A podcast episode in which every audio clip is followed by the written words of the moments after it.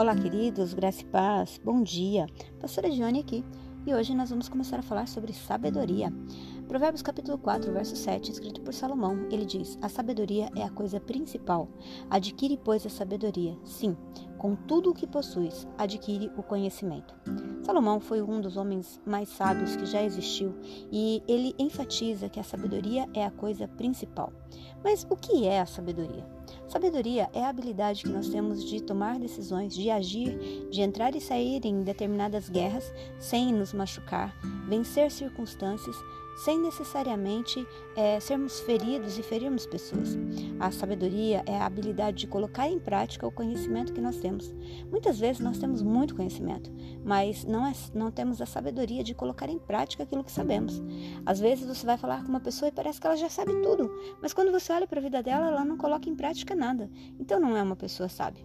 A sabedoria nos faz sair e entrar de guerra sem necessariamente nos machucarmos. Eu gosto quando em 1 Reis nós vemos duas duas prostitutas chegarem até Salomão e quando elas chegam para ele, elas disputam a vida de uma criança e uma diz para a outra que aquele filho é dela. E então Salomão ele faz um teste e ele fala: "Me tragam aqui a criança e eu vou matar, eu vou dividir ao meio e então vai ficar uma parte para cada um". E aquela que é mãe, ela se condói fala: "Não, não faça isso. Dê essa criança para, dê meu filho para ela". E então ele entende que aquela é a mãe. Foi um dos primeiros atos sábios de Salomão e todos ficaram impressionados com a sua sabedoria. Por quê?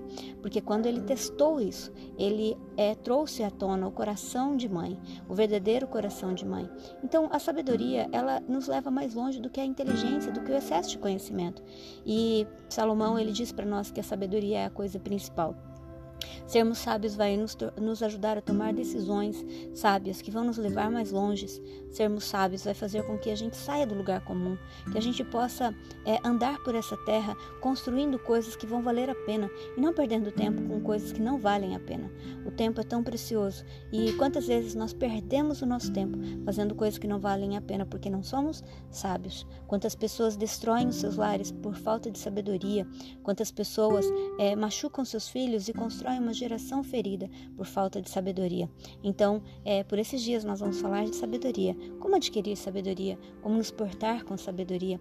E eu tenho certeza que quando nós entendemos isso, nós pedimos ao seu Senhor, Ele tem prazer em nos dar. Vamos trilhar esse caminho? Vamos orar? Pai, nós queremos te louvar nessa manhã, por mais um dia que o Senhor nos deu. Pai, nós temos tantas coisas para fazer nesse dia, mas uma coisa eu te peço nos ajuda a andar em sabedoria. Nos ajuda a tomarmos decisões sábias nesse dia, Pai, com relação à nossa vida, com relação à nossa casa, com relação ao Senhor, com relação a tudo que o Senhor tem colocado ao nosso redor.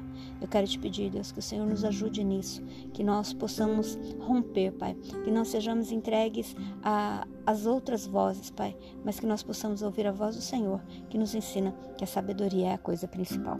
Que o Senhor te abençoe e você tenha um dia de sabedoria.